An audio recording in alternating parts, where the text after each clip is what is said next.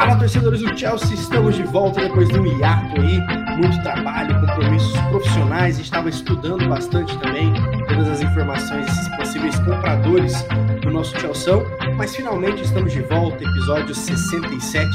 Sejam todos muito bem, sejam todos muito bem-vindos, né? Estamos em vídeo também para você poder assistir no YouTube, para você pegar recortes para relembrar uma informação e claro, no seu agregador de podcast favorito, né? Sempre convidando vocês a seguir nossa página, arroba Blues of Stanford no Twitter, no Instagram, no YouTube, no Spotify, enfim, vocês já sabem, mas olha, tem bastante coisa para a gente conversar, muito rumor, muita informação, desencontro de informação, quem vai levar essa corrida, esse reality show aí que está sendo essas ofertas para adquirir o Chelsea. Vamos debater sim, vamos opinar bastante, só que depois da vinheta. Então roda aí, ADM, bora lá. To Mount. Havertz in a pocket of space. Edison came and didn't get there. Chance for Chelsea. Goal for Chelsea. Kai Havertz in the Champions League final. Podcast of Stamford.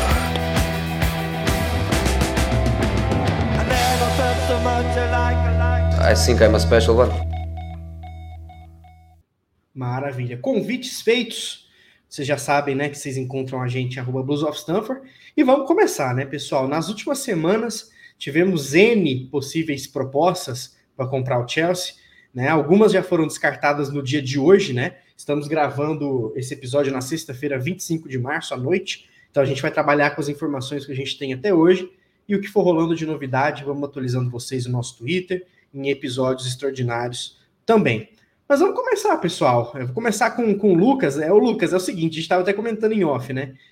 Ah, tem uma nova proposta, não tem mais. A lista está definida. Não, definiu, não, tem mais 50 pessoas. Eu acho assim, vamos começar do concreto, né? A gente sabe que o grupo saudita, o Saudi Media Group e o Nick Candy, junto com a investidora coreana, né, dona de N empresas e, e parceiros de investimento, estão fora da corrida. É aquela coisa, né? Quem fala demais realmente pouco faz, né? Vamos começar falando, falando desses dois que a torcida queria muito dinheiro dos sauditas, né, cara? Mas eu acho que tá bem claro já que, que eles não tinham essa caixa para fazer essa transição rápida, né? Então, dois a menos, né? Verdade, JP. É, primeiro, olá pessoal, torcedores do Chelsea. Cara, é, é complicado porque a gente tem que confiar, né? A gente tem que confiar no processo. Infelizmente, a gente tá nessa situação, então a gente tem que acabar confiando no processo. O Abramovich, mesmo sancionado, está participando disso tudo, convocou o grupo lá, contratou o escritório lá de Nova York, o grupo Rain, para comandar a, a venda do Chelsea. E eu acho que a gente tem que confiar no processo de que ele está fazendo. Eu não acho que, que não tem dado indícios do Abramovich é, dando empecilhos. Eu acho que ele tem ajudado a escolher é, os melhores caminhos para o Chelsea. E acho que nesse primeiro momento, quem muito falou, acho que meio que já, já sabia que tinha que tentar ganhar a torcida, que tinha que tentar ganhar um, fazer um pouco de marketing de si próprio para poder é, para poder suprir aquilo que falta. Então eu acho que faltou, eles já sabiam que faltava para eles, por isso eu acho que apelaram um pouco para a mídia, apelaram um pouco para para essa exposição um pouco maior, para ver se comprava um pouco os torcedores do Chelsea, querendo ou não, futebol é paixão. Então eu acho que a gente tem que confiar no processo. Pouco se sabe, muito se sabe, mas pouco se sabe, porque muito se fala, mas pouco se sabe quanto de concreto que tem. E são falas de jornalistas importantes, né? São falas de jornalistas que a gente acompanha dia a dia, que, aqui, que são, tem fontes interessantíssimas, que trabalham em portais enormes na Europa. Então, eu acho que a gente tem que, como torcedor do Chelsea, infelizmente, ter paciência e acreditar no processo, acreditar nas pessoas que estão conduzindo esse processo. É o que a gente tem a fazer e as primeiras respostas vêm nisso. É, quem muito muito falou, teve o turco lá também, o Bayrak, que, que falou demais, o pessoal da... Esse aí esqueceu de enviar o e-mail. É, esqueceu até a página 2, né? Porque essa galera não esquece. Mas enfim. Acho que é isso. Acho que a gente tem que confiar no processo, confiar em quem está comandando e Lógico, a gente tem que participar também, a torcida está participando, tem, tem, tem, participado de algumas reuniões, de alguns encontros, e se for preciso de um protesto, alguma coisa assim, então acho que tem que confiar e vamos ver no que vai dar. Eu acho que esse primeiro corte assim é interessante já para a gente já ter um, um pouco de norte. A gente estava muito sem saber o que estava acontecendo, sem saber o que rumo ia tomar. Eu acho que agora com esse corte a gente já consegue pelo menos ter uma ideia de qual caminho o Chelsea vai tomar com o seu novo dono. Não, maravilha. E apresentando o Gladson também que está aqui com a gente nesses assuntos aí, é sempre importante contar aí com você, Gled. E vamos, vamos tocar num, num assunto já de cara, né? Existe uma proposta da família Ricketts, que é uma família poderosa dos Estados Unidos. Muitos dos seus membros ocupam cargos políticos no governo americano. Só que a torcida do Chelsea engajou muito numa hashtag que está bem famosa nas mídias sociais, No to Ricketts.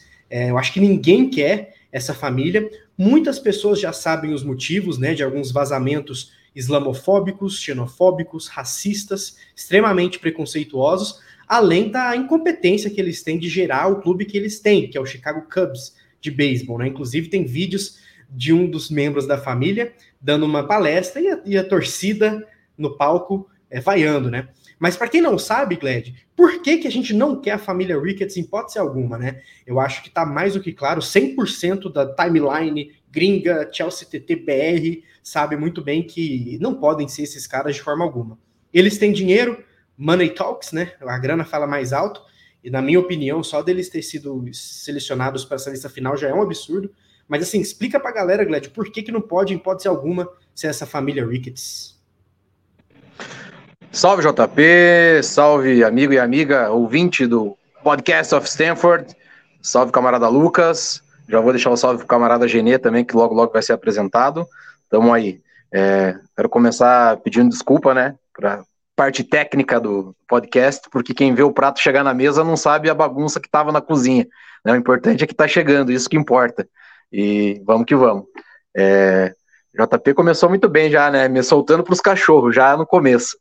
Mas a gente gosta pra caramba e fala que tem que ser, tem que ser falado aqui no, no podcast. A gente é um conteúdo independente e a gente, como você bem frisou, estuda para não falar bobeira e estuda para falar a verdade, né?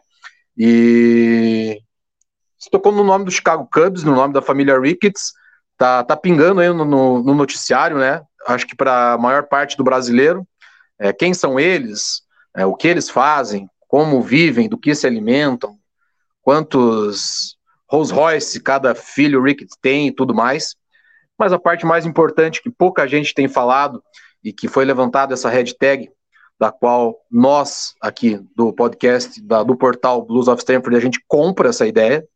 É, não sei se a palavra seria comprar essa ideia, mas apoia essa ideia do No to Rickets, é, porque alguns anos atrás, não faz muito tempo, eles já vinham recebendo várias denúncias de coisas do tipo trabalho escravo, é, racismo, coisas, coisas é, lamentáveis desses afins, mas uma série de e-mails vazados do patriarca da família, né, veio à tona, peço desculpa, não lembro o nome do jornalista agora, mas com casos seríssimos de xenofobia e antissemitismo, né, que nada mais é do que um é, o, o, ataque a culturas religiosas né, que, que, que, não sejam da sua, é, mas é, não mais não, ligado diretamente ao, ao islamismo. Então, esses ataques antissemitas ficaram claros, é, e a forma que, que, a própria assessoria de imprensa e a família tratou isso de forma vil, é, deu para sacar muito bem que estirpe de ser humano esses, abre aspas, endinheirados são.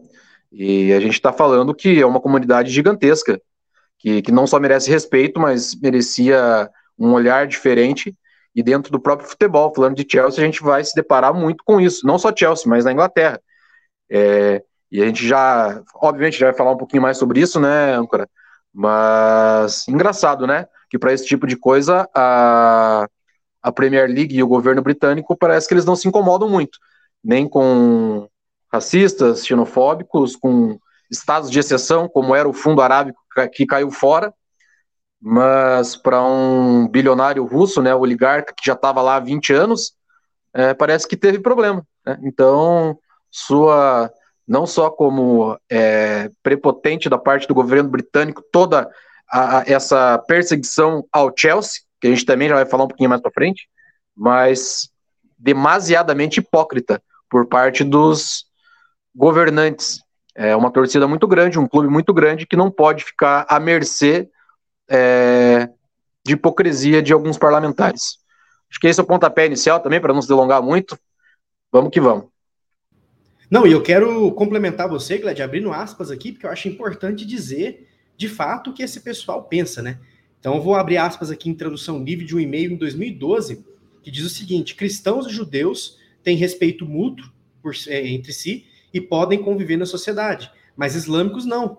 Então, por isso, a gente não pode deixar islam, islâmico, né, islamismo, fazer parte da nossa sociedade. É, muçulmanos são naturalmente meus inimigos. Fecha aspas. É assim que eles tratam pessoas de credos diferentes. E a gente é importante reforçar que o Sar, que o Kanté, que o Ziyech e que o Rudiger são muçulmanos. Então imagina como isso iria tocar profundamente esses atletas caso a aquisição do Chelsea seja por parte dessa família escrota, né? E a, a nossa equipe feminina, repleto de atletas LGBTQIA+, imagina também como sentiriam, como receberiam essas notícias de um clube que é um clube do povo, né? Muita gente insiste em dizer que o Chelsea não tem história, recomendo pesquisar um pouquinho, vocês vão saber o quanto é, tá parte do DNA do Chelsea respeitar todos os credos. Então, essa é a nossa hashtag No to Rickets, em hipótese alguma, porque são preconceituosos e muito incompetentes no que fazem, tá? Indo para um outro lado aqui. Genê, agora vamos passar para duas, dois possíveis compradores, três na verdade, que interessa um pouco, né? A gente gosta um pouquinho de esportes americanos, então a gente pode falar com mais propriedade. Eu acho que o primeiro para pincelar é o Sir Martin Broughton, que ele tem muito dinheiro, tá? É um empresário britânico, ele é atual presidente da British Airways, ele também já foi presidente do Liverpool, né? Ele que supervisionou a venda do clube em 2010, né? Ele tem uma proposta muito boa, embora fale-se muito pouco dele na mídia. Quem fala muito mesmo é o Todd Bowling, né? Ele que tem o, o LA Dodgers e também é dono também de uma parte do LA Lakers. Que são franquias muito bem sucedidas, muito bem dirigidas, com muita ambição de ganhar e com muito engajamento dos fãs. Antes da gente passar para a próxima oferta, eu queria que você comentasse esses dois, Genê que a gente vem falando bastante disso em off, né? É, o ex-dono do Liverpool, né, na, na verdade, presidente que conduziu, ele foi o que deu princípio a esse sucesso do Liverpool. Você pega lá atrás, da, de quando ele assumiu essa nova área, ele foi um do que deu esse início ao Liverpool que é hoje. Poderia ser um bom nome, mas ao mesmo tempo ele tem um nome vinculado muito ao Liverpool, muito forte. Então isso eu acho que tira um pouco das chances dele. Até porque a rivalidade Chelsea-Liverpool historicamente não é uma grande rivalidade, mas com o passar do tempo se tornou uma rivalidade. Eu acho que hoje os três times mais fortes da Inglaterra está entre Liverpool, City e Chelsea. E City Chelsea e Liverpool e Chelsea vem fazendo uma final atrás da outra, disputando título. É, campeonatos estão entrando como favoritos. Então, eu acho que vincular ia, a torcida teria um pé atrás. Por saber que o, um cara dono do Chelsea pode ser é, pode ser torcedor do Liverpool. E claro, é, se a gente for pensar a cabeça de investidor, é, eu não vou colocar dinheiro em um time para fundar o time. Não vou fazer isso. O investidor quer o dinheiro, quer o retorno. Mas uh, tem um pouco de rejeição da torcida do Chelsea que eu vi por causa disso. Não sei como que vocês estão acompanhando a mídia, mas eu vi. O Bowling, que falou que é acionista do Lakers, que é acionista do Dodgers, também é acionista do Los Angeles Sparks, que é o time de basquete feminino do Lakers. É um investidor de sucesso no esporte. Os times que ele tem têm sucesso. Ele já tentou comprar o Chelsea em 2019, não teve sucesso. Então é um negócio que ele quer ter. É, eu acho que hoje é um dos melhores números, um dos melhores nomes para ocupar essa vaga. Ele até tem uma fortuna aqui de 6,2 bilhões de dólares, que dá 31 bilhões de reais, que é a fortuna dele. Mas como todos os que a gente falar aqui, tem investidores por trás. Inclusive que falou aí do Nick Candy, que tinha uma empresa coreana, mas hoje parece que a empresa coreana já deu aporte para outro que está dentro. Então, todos têm investidores atrás. E é um cara que já mostrou sucesso no esporte, é novo, assim, tem 46 anos, é novo, é um cara que eu tô vendo que ele quer ser um novo Abramovich, não no sentido de de ser um milionário que injeta dinheiro. Não, é ser um milionário que a torcida gosta e coloca dinheiro. Não é só colocar dinheiro, ele quer ser campeão, ele quer ter, porque a, a franquia do Lakers é a sétima franquia esportiva mais cara, mais valiosa do mundo. A do Dodgers é a 15 e a do Chelsea atualmente é a 25. Então ele quer ter, mostra que quer o que ele põe dinheiro é para ter sucesso e que eu acho que, dentre os nomes, particularmente, hoje é o meu favorito dos nomes que sobraram. Não, perfeito. E complementando, né, eu acho que vale dizer que o Dodgers, né, que é o time dele, tem a maior folha de pagamento, ele investiu muito, venceu em 2020, depois de muitos anos sem vencer, né, a Major League Baseball, e vai para copar esse ano também, né? O Lakers não precisa nem falar, ganhou recentemente também, e é um cara que em todas as entrevistas e todos os reports a gente vê que ele fala ambição, fãs e vencer. Ambição, fãs e vencer. Ele é um cara de poucas palavras, mas tudo que você encontra desse cara, ele usa essas três palavras. E como o Genê bem disse, tem pessoas por trás, né? Eu acho que o vale dizer também que o Bully tem o suíço, vem, vem o Hans-Jörg Wyss, e um respeitado líder empresarial, né, que é o Jonathan Goldenstein. Muita gente que estuda business conhece esse cara. E o que a gente comentou, o Sir Broughton, né, da, da British Airways, ele também está com o Lord Sebastian Cole, né, que é uma influência muito grande ali né, nesse mercado, e um banqueiro de investimentos em Wall Street, que é o Michael Klein. Então, isso mostra que são consórcios bem redondinhos, que são pessoas bem endinheiradas de fato, e por isso eles passaram, né? Eu acho que a primeira pincelada foi 100% econômica. Nick Candy, os sauditas e outros não teriam bala na agulha para fazer esse negócio acontecer rapidamente, e esses caras sim têm. E quero passar para você, Lucas, seguindo, eu sei também que você gosta bastante de, de esportes americanos, e hoje saiu a notícia que tinha um quarto investidor secreto. Mas, obviamente, que nada dura muito, né? Nada que é muito secreto dura, dura bastante. Temos também o dono do Boston Celtics, Stephen Pagliuca, que também em fevereiro desse ano comprou 55% da Atalanta, que é um time que todo mundo gosta de assistir. Você enxerga com bons olhos, Lucas, é, a gente tem um dono americano, porque muito se fala, né? Que tudo que americano toca vira império, vira um imperialismo danado que eles têm esse modo de pensar. Mas trata-se de caras de sucesso que não tem nada de ruim vazado até então, tá? E também são pessoas que têm franquias muito, muito bem sucedidas e sucesso nos negócios. Ou você já vai mais pro lado do Sir Bolton, você gosta do trabalho que ele fez no Liverpool e não se incomoda muito com essa imagem que ele tem ligada ao time da cidade dos Beatles? Olha, eu acho que tem que se respeitar a opinião da torcida com relação ao Sir Bolton. É, acho que avaliar é muito difícil avaliar ligação com certo clube. Eu acho que não acho que ele iria rasgar, queimar dinheiro, querer afundar o Chelsea. Eu acho que longe disso. Acho que o interesse dele é legítimo, mas assim como é legítimo também a reação da torcida. É, o Pagliuca, ele tem o Bain Capital, né, a empresa americana de investimentos que é sediada em Boston, que é uma empresa de capital de crédito, é, investimentos e ciências de vidas e imóveis. Tem bala na agulha, tem muito dinheiro. Comprou parte da Atalanta, que já é um case de sucesso recentemente. É dono do Boston Celtics, que é uma franquia, talvez uma das maiores, talvez não, com certeza uma das maiores da NBA. É um cara que chegou na briga, é um cara que chegou aparentemente comendo quieto, né, que um pouco se falou, mas que chegou na briga e tem certo apoio, vamos dizer assim. Eu acho que eu acho que a única unanimidade na torcida, na torcida do Chelsea hoje é ser contrária aos Ricketts, né? que o Gladson bem falou. Então, eu acho que é a única oposição, assim, a única decisão, a única opinião de senso comum, a única opinião concreta, de fato, na torcida do Chelsea. E eu acho que você não, ah, começando por aí, né, começando por esse fato de você não querer uma família, você acaba olhando com outros olhos para outras, para outros, para os outros concorrentes, os outros investidores. Então, é um cara que está no mercado, que já está no mercado de esportes, que já investiu no mercado de esportes, já investe, né? Comprou uma, uma parte da Atalanta, tem o Boston Celtics.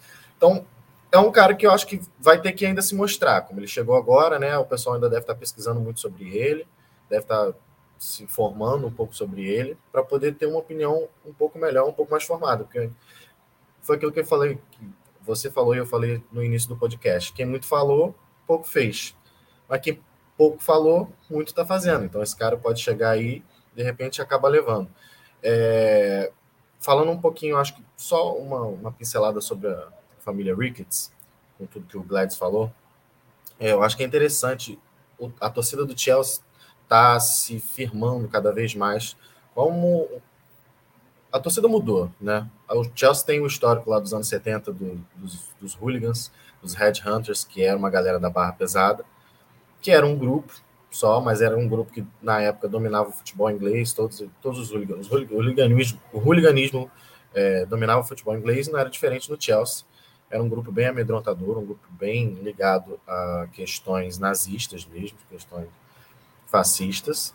É, eu acho que o fato da torcida do Chelsea virar essa chave, ter virado essa chave, ter meio que cortado na, um pouco na raiz essa questão da, da, da, do fascismo da torcida, de parte da torcida, né?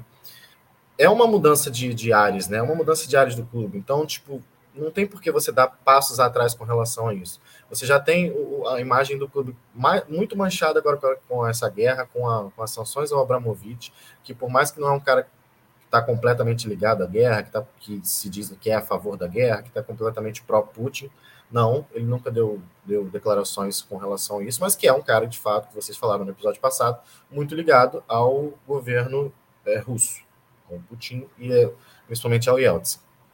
É, então, você não pode, acho que chegar nesse momento de que o Chelsea já virou essa marca global, de que o Chelsea tem uma força grandiosíssima no mundo árabe, tem uma força grandiosíssima na África, tem um goleiro africano agora que faz sucesso, o melhor goleiro do mundo. Teve um centroavante africano que chegou a parar uma guerra, que foi o Drogba, que é um dos maiores, se não o maior ídolo recente da história do clube. Então, é, você não pode simplesmente dar esse tapa na cara do torcedor e dar essa mancha mais uma vez na história do clube. Então, eu acho que a gente, acho que todo mundo quer falar um pouco sobre os Rickets, né? É, acho que essa pincelada é importante a gente falar.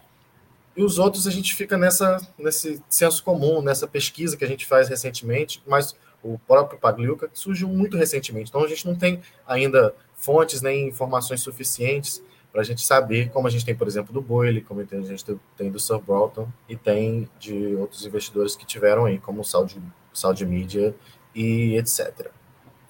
Não, e antes de passar para o Glad, eu quero reforçar muito o que você falou, cara. Maior jogador da história do Chelsea, na minha opinião, é o Drogba. O cara foi capaz de parar uma guerra. A gente tem o Rudiger com um atleta que a gente ama, espera que renove, que é muçulmano. Como tem condições de sequer considerar uma proposta dessa família. Ah, 80 bilhões, não tô nem aí. Pega os 80 bilhões e vão ser preconceituosos para lá.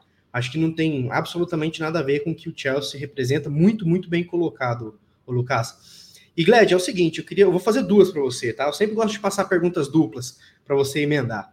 A primeira é seu ponto de vista sobre o Chelsea ser adquirido por americanos. Eu acho que a gente já falou um pouquinho do Todd Bowley, do Stephen Pagliuca, são excelentes empresários, donos de franquias mega bem-sucedidas. Eu acho que vão fazer com que o Chelsea siga no patamar de sucesso, caso consigam a proposta, né? Mas eu queria a sua opinião sobre, sobre esse, essa transição brusca que o Chelsea vai fazer para ser um dono gringo, né? E o segundo é o seguinte: o Chelsea Supporters Trust está em constante contato né? E eles estão soltando várias notas, opinando sobre os wickets, sobre as outras coisas também. Qual que é a importância, cara, do Chelsea estar tá envolvido de fato? Porque a gente sabe que a palavra final, gente, é do Chelsea. Não se engane de que é o governo que vai escolher, de que é o Rain Group dos Estados Unidos que vai escolher, é o Chelsea que vai escolher. Então, assim, por um lado, triste por eles terem sequer considerado essa família, por um outro lado, esperançoso que vão fazer a, a, a decisão certa. Então é isso, Gled. Importância da torcida de fato e sua, seu panorama sobre possivelmente termos donos americanos aí nos próximos meses. Cara, maravilha. Isso, se me permite, já vou começar dizendo assim: ó, quando, quando o âncora diz né, para o nosso ouvinte aí, americano, leia-se estadunidense. Porque Exatamente. americano pode, pode ser o colombiano, pode ser o brasileiro, o porto-riquenho, mexicano. Aí você escolhe. É porque quando a gente a está falando é, de países lá da, por exemplo, do Mediterrâneo, ninguém fala o europeu, a gente fala espanhol, é. português. A gente tem a mania de, de, trazer do é, América, a gente é, a, filme, apropri série, apropriação do estadunidense, como sempre, né? E é dever nosso para a nova geração corrigir eles e ir se corrigindo também, mas vamos tocar essa bola. Engraçado, cara, porque é, tem um, um, lance assim que a gente não está se dando conta. Que para essa rodada final de negociações, né, é, sobrou só negócio estadunidense. Porque o próprio Sir Martin, da, da, da British, também ele só negocia em dólar, e se você for ver os contratos dele, é basicamente tudo com os Estados Unidos. Então, existe sim uma deliberação por parte de quem está fazendo esse filtro é, e dando esse privilégio para a grana estadunidense é, pintar no, no Chelsea. Isso é um fato. Para mim, tá, tá meio que na cara. É óbvio que a gente tem que precisa aprofundar com, com mais é, documentos e, enfim, coisas palpáveis para passar, mas soa bem claro para quem ligar o vulgo Lé com Cré, né? E um, passar rapidão, assim, cara, porque faz um mês, né, cara, que tá acontecendo tudo isso. A, a velocidade que tá rolando do dia 25, se a gente for pensar, né, que, que teve o início da, da ação russa, né, militar, uh, aos frontes ucranianos lá, ou a guerra russa e Ucrânia, prefira, você escolhe como você prefere a nomenclatura da, da cagada mundial que está acontecendo. É, faz um mês, cara, desse processo. E já naquela semana, o, o parlamento britânico já se coçou em, em falar sobre donos de clubes, é, e já começou a, a apontar para o Abra. E no dia 2 de março, é, o Abra lança a cartinha lá e já avisa que, que o time ia ficar na mão da fundação, que ele ia colocar o Chelsea à venda, porque ele já sabia de alguma coisa. Então é carta marcada também. No dia 10, o governo aplica as sanções e no dia 12, o governo já avisa que não vai ficar na mão do Chelsea, né? Que, que literalmente está tomando de assalto, igual o, igual o Império Britânico fazia, né? Os filhotes servindo muito bem ao, ao que se propuseram por séculos. Então é, é absurdo isso que a gente está vendo, porque para mim está parecendo. É, é, sabe, JP, quando a gente vai no mercado ou qualquer outro é, caixa assim rápido, que a conta deu, vamos lá, vamos chutar, 75 reais. E aí você dá uma nota de 100 é, e a atendente fala: ah, se você me der 20, eu te devolvo tanto. E você nunca faz essa conta rápido, mas você sabe que está sendo roubado de alguma forma. ou você imagina que está sendo de alguma forma lesado. É, não, ou seja, assim, não estou falando que você está sendo roubado ou lesado, mas ela fica estranha porque você não está é, acostumado a fazer esse tipo de, de, relação financeira rápida. Eu, pelo menos, não estou. E, e, vira, e já virou meme isso, né? Tipo, me dá dois, me dá dez para fazer essa soma e essa subtração, e a gente acaba se perdendo. Para mim, essa negociação e o que está acontecendo está parecendo muito isso. Porque dentro desse time-lapse todo agora, né, vem essa ideia que não, o Abramovich vai poder colocar dinheiro né, para pagar alguma coisa que a gente não sabe o que é, para injetar dinheiro não sabe se é onde, para que o Chelsea seja vendido mais rapidamente. Tá, desculpa, eu não tô entendendo nada mais do que tá acontecendo. Saca? Porque assim, cara, se só sobraram quatro consórcios de compra e os quatro são estadunidenses, por que cargas d'água Abramovich tá tendo partido com o, o parlamento britânico nesse momento? Não faz mais sentido isso. É, o dinheiro não vai ficar para o Chelsea, o dinheiro não vai ficar para o Abramovich, e estão noticiando que vai ser ligação direta com o Abra, que é ele que decide, que a fundação vai estar envolvida. A fundação não lançou nota nenhuma até agora. Eu, é, eu, eu, entro nos sites britânicos e fico dando F5 a todo momento para ver o que os repórteres de lá estão tentando fazer, e não existe absolutamente nada, é um breu, é um escuro. Né? A gente segue aqui as nossas mídias, é, não convencionais, é, mas de ESPN, por exemplo. Né, o grande trabalho do João lá, Cielo Branco, como repórter, que está lá e, e, não consegue informação. Né, e, obviamente, e tem os contatos e está em cima para tentar buscar um furo, alguma coisa.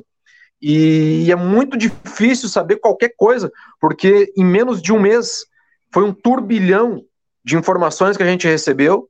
A gente ficou num mar sem saber o que ia acontecer. Começou com 3 mil compradores do Chelsea. É, num primeiro momento foi 3 bilhões de libras, depois subiu para 5, daí já foi 10, aí caiu para 4 de novo. E, e, a gente tentando filtrar realmente o que era informação, né, para ter esse debate aqui.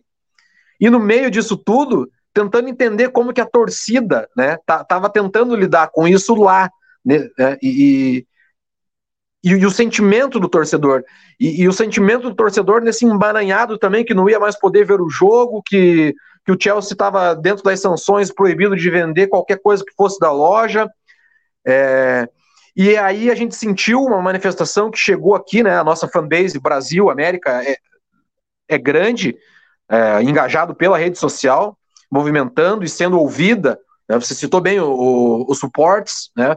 É, se o suportes ele está em contato com a gente é porque está acontecendo alguma coisa. Né? Existe uma manifestação e o nosso mundo digital ele tem essa essa pluralidade, perdão, desculpa, ela, ele é plural, né?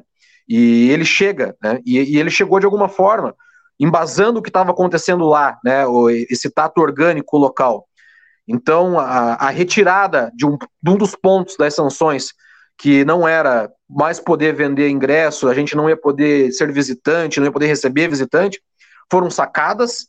Então, para mim, já é um demonstrativo que sim, né, essa coisa do, do passional, da, da torcida lá fazendo essa frente, como o Lucas bem falou no começo ali, o Genê complementou, que podem ter protestos, e, e eu acredito que vai ser mais efusivo agora, com o passar dos dias, vão fazer alguma diferença, porque, embora fuja da alçada né, nossa de meros é, sociais, vamos assim dizer, mas o futebol é isso, cara. O futebol é essa paixão, é, é essa efervescência, é esse calor que, que com, com esse tipo de demonstração, pequenas coisas mudam. É, a gente já a gente conseguiu, não faz muito tempo, é, com é, a negativa né, da torcida quanto àquela palhaçada que foi a primeira a, a, ideia de, da criação da Superliga, a torcida foi lá e fez o protesto e mudou. Né, porque o Abra, que a gente sempre gosta de lembrar, era um dos que estava encabeçando a ideia patética da Superliga. E a torcida foi contra, e a torcida chiou, e foi muito por conta disso que o Chelsea foi um dos, um dos primeiros, não, foi o primeiro a pular fora, porque sacou que estava perdendo a torcida. É, o parlamento britânico pode ser maluco, mas não é bobo, né? E eles não seriam suficientemente bobos de perder uma das maiores torcidas da Inglaterra e ferir um bom negócio. Porque, galera, não vamos esquecer, o Chelsea é um bom negócio. Né? Se tem estadunidense querendo fazer é, é injeção de dinheiro no Chelsea, claro que não vai ser é, a mesma coisa como foi o Abramovich, porque o Abramovich, gente, esqueçam, não vai existir em lugar nenhum do mundo, nunca mais, um cara que faça um soft power e coloque pessoas de qualidade é, para gerir o futebol e, e, e, fazer o que foi feito de um, de um clube como a gente era e no que virou o Chelsea. Então, ele é o cara que mudou o jogo, ele é o cara que, que faz a revolução do, né, desse termo, o business, né, dentro do futebol, e ninguém vai chegar nem aos pés deles. Ninguém. A gente já tem o exemplo de como os donos estadunidenses trabalham dentro da injeção de dinheiro, até mesmo dentro da Inglaterra. Então, é, ir com calma nesse processo, entender primeiro como que vai ser feita essa venda, né? E é aí que está o papel da torcida. E para responder, né, JP, assim, na última frase da tua pergunta, claro que a torcida está fazendo diferença e o papel dela está sendo perfeito. Está apoiando o time quando joga e está cobrando fora, tanto quem está no comando quanto o parlamento para ter respostas, porque por enquanto ninguém tem. Maravilha, não, perfeito. Eu acho que a única informação que a gente tem a confirmar, né, uma informação do Nizar, né, que todo mundo segue, é que o Chelsea Board, né, da Marina, do Bruce Buck, do Eugene e do, do Barnard, vai ser quem de fato vai decidir a venda, né? Só que a gente não sabe se é isso mesmo, como você falou, né? É um rumor, é um reporte, tem, não tem, vai, não vai, a gente não sabe quem vai pegar o contrato e assinar. Então a gente tem que aguardar o processo, confiar no processo, como o Lucas disse, ter voz ativa para evitar qualquer merda como esses rickets e, e, e seguirmos vigilantes. Geneu, o Gled puxou um gancho legal que eu iria perguntar para você.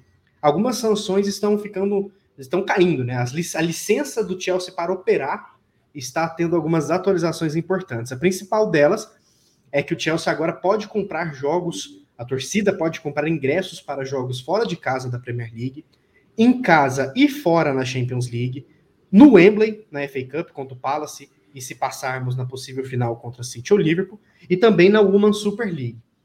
A única coisa que não pode ainda é comprar ingressos para jogos em Stamford Bridge da Premier League. Apenas quem tem o carnê de temporada que pode assistir essas partidas. Toda a grana da Champions vai para a UEFA, toda a grana da FA Cup vai para a FA, toda a grana da Premier League vai para a Premier League. Meu Deus, estou chocado. Até parece que a UEFA queria, vai, iria querer ver seu principal produto com o estádio meio vazio ou meio cheio, dependendo do seu ponto de vista. Isso era óbvio, em nenhum momento, acho que ninguém se preocupou com isso, que era óbvio que essas licenças iam cair. O que eu acho curioso, vamos sancionar o Abramovich. Como? Pegando dinheiro para nossa federação. Mas é isso, Genê. Quão importante é essas sanções ficarem um pouquinho mais brandas para o Chelsea operar, né? Imagina pegar o Real Madrid sem torcida. Embaçado, né, cara? No âmbito mais esportivo, como que você enxerga esse atual momento? Ah, cara, eu acho que com o tempo a Premier League vai acabar também relaxando, liberando, porque a torcida do Chelsea é uma torcida, como o Gladys falou, é, lutou contra a Super League, é uma torcida que está presente nesses últimos anos pró Chelsea. É uma torcida que está fazendo barulho, ainda falta o barulho dentro do estádio, mas é uma cultura dos times ingleses mesmo, que a torcida começa a fazer um barulho e silencia durante o jogo. É, mas é uma torcida que compra a briga do time e vai, sabendo que é melhor não só para o time, mas para o futebol. E a prova dessas sanções que estão falando, cara, é, é meio estranho que você pega até o presidente da Ucrânia falou para os Estados Unidos não sancionar o Abramovich, porque ele é um dos caras que estão direto ligando direto para acabar com a guerra. E saiu essa notícia ontem, ou anteontem, é, que ele pediu para não sancionar. Presidente da Ucrânia, a gente não tá falando de um russo, a gente tá falando do cara que tá tomando porrada. E por isso eu acho que é um dos motivos também que vem relaxando. Porque ele tá dando essa declaração, foi o Chelsea vai voltar a pagar as contas, vai voltar a rodar para funcionar, porque também um clube de futebol com tudo fechado não roda, não funciona, não paga salário, não paga nada. Isso que estava acontecendo com o Chelsea. Não estava tendo dinheiro para pagar a viagem. E agora é uma preocupação que a gente já não tem, de perder de WO. Uma preocupação que era uma preocupação que a gente via torce, é, jogador falando, ah, qualquer coisa eu tiro dinheiro do meu bolso, tá, para pagar. Isso é, é legal, ver que os jogadores compraram essa briga do clube. Mas também não é legal você ficar devendo jogador, não só de venda de. Não só por passagem aérea, mas de não pagar salário. Já não é uma coisa comum na Europa. Menos comum ainda em times de grandes ligas. E menos comum ainda no Chelsea, que foi um dos poucos clubes que não pegaram dinheiro durante o início da pandemia, não pegaram dinheiro do governo e não reduziu o salário de ninguém. E só exigiu que os jogadores, que quem participa do clube, é, serem exemplos na luta contra a Covid. Inclusive, o Abramovich liberou hotel e alimentação para as equipes médicas. Então, assim, o Chelsea está presente, a torcida está presente nessa briga e é muito importante. E eu só quero colocar uma um complemento ali na fala do Gladys a respeito dos investidores serem estadunidenses. As notícias que, faz, que vazaram sobre o sobre o turco, que era o que parecia que ia comprar, que falou muito, foi que ele o que ele não enviou a proposta por desavença com os advogados. E que os sauditas da Saudi Media, o que enrolou a venda do Newcastle foi exatamente que eles tinham que comprovar que o dinheiro não vinha do dinheiro do governo. E esse processo durou muito. E como o Chelsea quer vender rápido, tem que ser vendido rápido, eles não teriam esse tempo para comprovar que a grana deles também não, via, não vinha do governo. E eu acho que a torcida nessa luta contra os Rickets, eu acho que eles passaram porque o que, que a empresa aconteceu, essa, esse Rainy Group? Pegaram as melhores ofertas e passaram. E aí quem vai decidir vai pegar isso. Então eu acho que não vai vir um. Eles, porque a, a torcida faz essa luta, faz seu papel.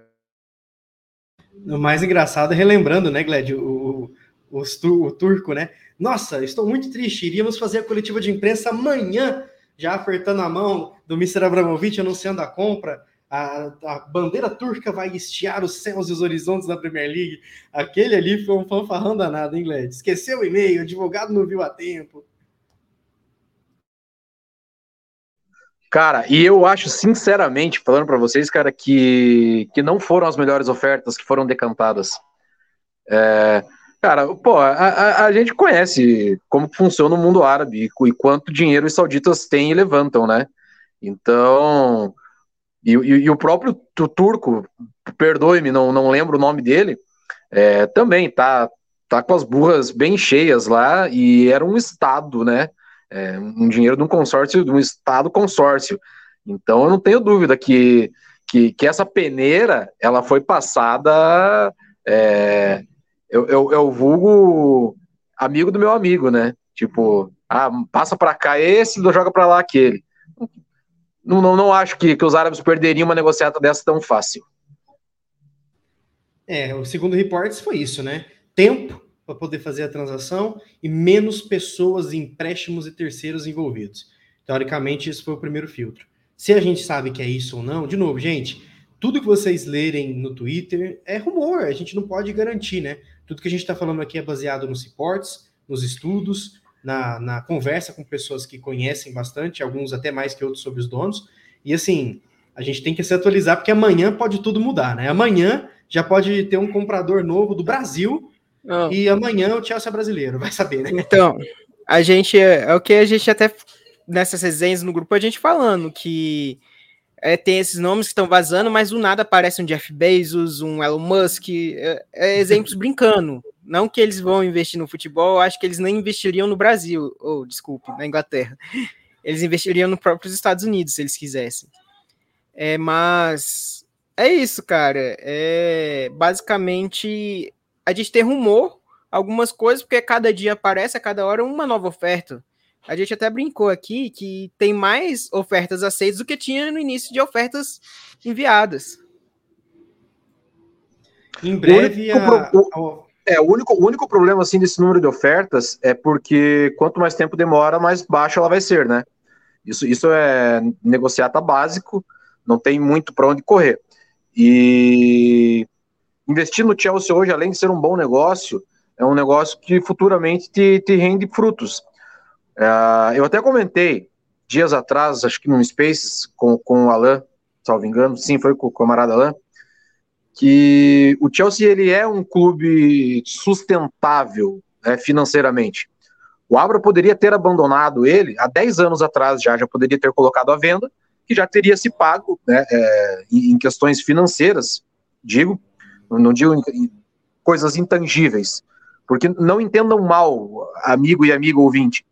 Se, se, se, a gente colocar numa balança hoje, quem ganhou mais com quem, você não tenha dúvida que o Roman Abramovich ganhou muito mais com o Chelsea do que o Chelsea ganhou com ele. É, isso é, é bem claro para mim dentro do que ele se propôs a fazer quando ele investiu no Chelsea para que o, a figura dele fosse conhecida no Ocidente né? E por meio do clube de futebol da capital inglesa, né? Na Baker Street, na, na Fulham Road, desculpa, ele conseguiu fazer o nome dele ser conhecido no mundo inteiro e, consequentemente, o Chelsea também por conta do, do, do aporte financeiro. Mas ele ganhou muito mais, muito mais do que o Chelsea poderia ter ganho. E esse Chelsea ganhou numa medida razoável também, que, que hoje a estrutura financeira do Chelsea ela comporta qualquer dono é, que basic, basicamente, eu ia falar como se 3 bilhões de libras fosse alguma coisa básica. Não, longe disso, né? Mas que ele, o, a, o possível investidor coloque essa grana e não precise fazer uma epopeia, um apanhado gigantesco de investimento. Primeiro, por quê? Porque técnico e taticamente esse clube já é um expoente, se a gente for ver jogador por jogador. Segundo, tem potencial financeiro, tem essa segurança que ele é sustentável, tem a base, tem produto, é reconhecido mundialmente, faz a roda girar, tem contrato de jogador para negociar, enfim. É, e futuramente, por quê?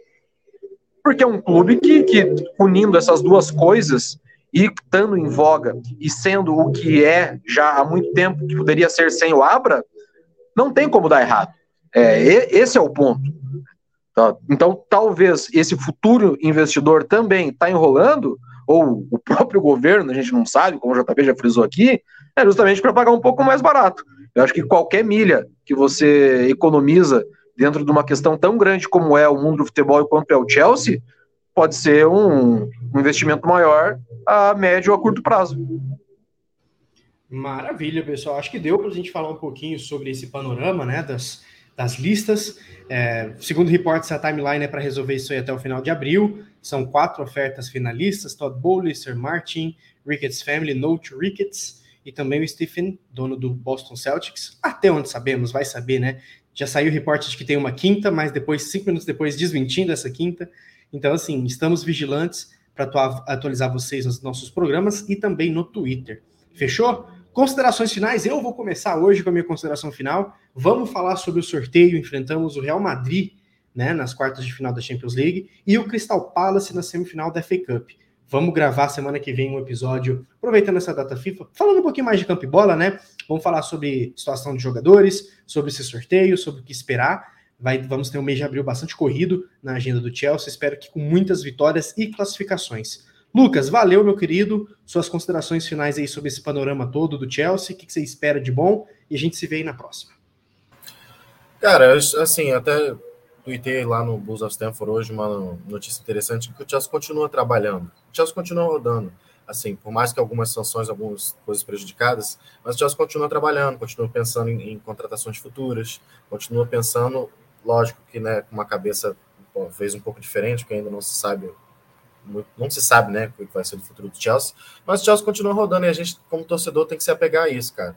Os torcedores que estão lá presentes no clube, eles têm que ter o direito de ir ao têm que ter o direito de se apegar aos jogadores que eles já idolatram tanto por, por títulos recentes.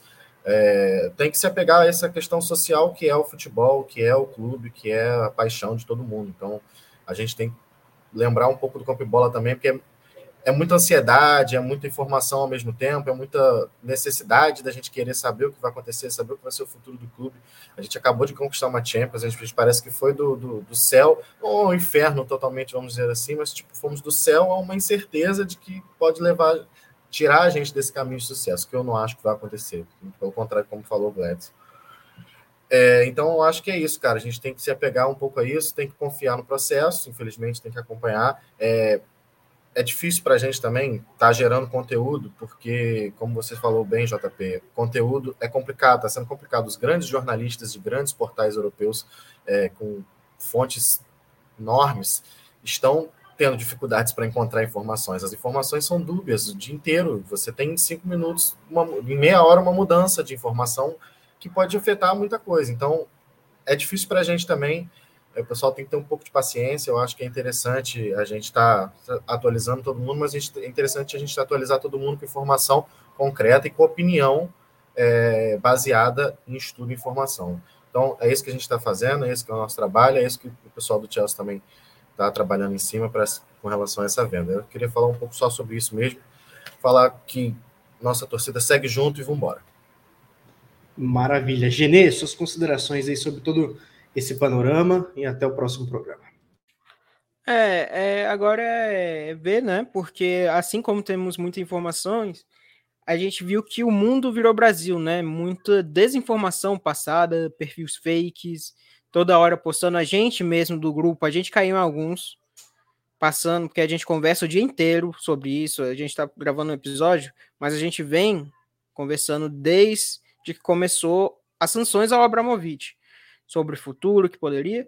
E a gente tem que pensar que o melhor vai acontecer para o Chelsea e que pensa bem, é, o Chelsea vai funcionar. O Chelsea tem um elenco muito forte, muito jovem, tem jogadores emprestados para voltar. Se precisar alguma contratação, se for fazer, é uma contratação pontual e focar, cara. É torcer para que o melhor que aconteça e, e a gente viu o time desde que começou as sanções cresceu em campo os jogadores estão Só mais vitórias.